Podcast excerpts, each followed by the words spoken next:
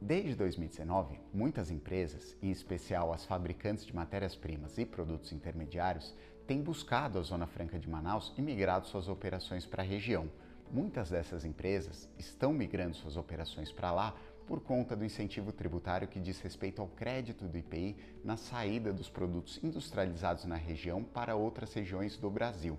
Meu nome é Thiago Milanese e nós vamos falar sobre esse benefício e como que ele funciona na prática para as empresas. A Zona Franca de Manaus, como nós já dissemos em outras oportunidades, é uma região que concentra uma série de benefícios tributários, federais e estaduais, principalmente os federais. No âmbito federal, as empresas, principalmente as indústrias instaladas na região, gozam de isenção do PIS e da COFINS na importação de matérias-primas e produtos intermediários, gozam de isenção do PIS e da COFINS na compra de produtos destinados à revenda na região provenientes de outras regiões do Brasil e gozam também, principalmente as empresas que produzem na Zona Franca de Manaus, de isenção do IPI na saída do produto industrializado na região com os benefícios da Zona Franca de Manaus destinados a outras regiões do Brasil. Ao longo dos anos, a legislação que diz respeito à Zona Franca de Manaus e aos seus benefícios, ela mudou muito pouco.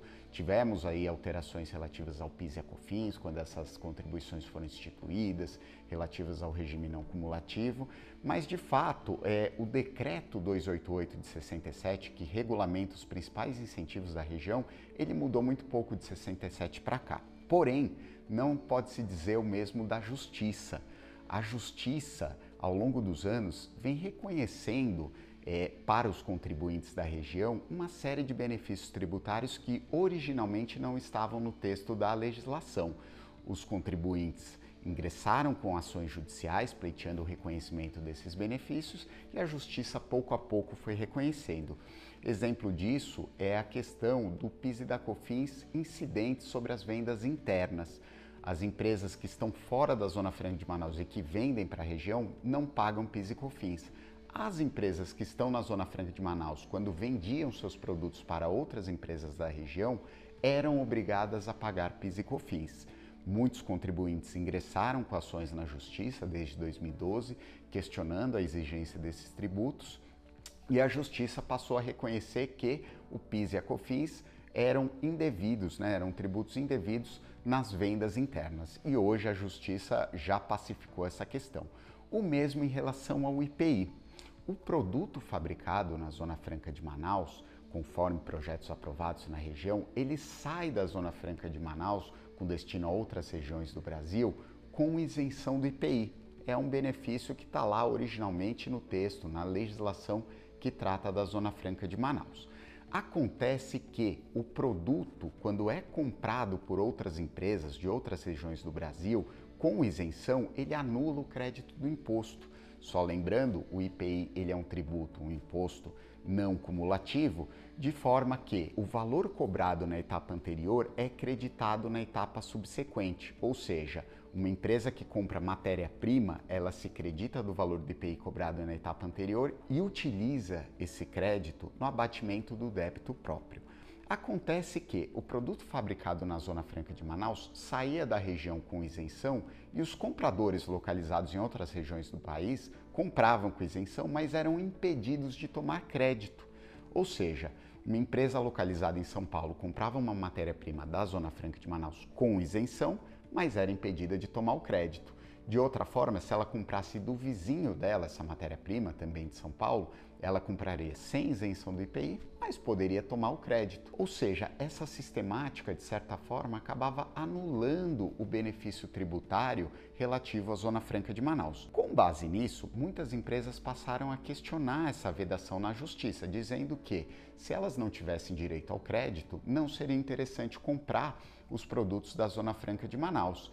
E com base nisso, nós não teríamos aquela redução das desigualdades regionais que foi é, pretendida quando o modelo da Zona Franca de Manaus foi criado.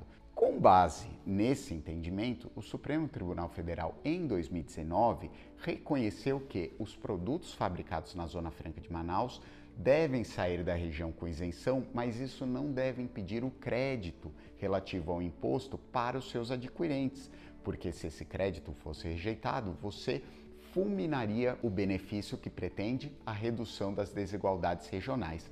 O que o STF fez foi harmonizar o sistema não cumulativo do IPI com o sistema da Zona Franca de Manaus.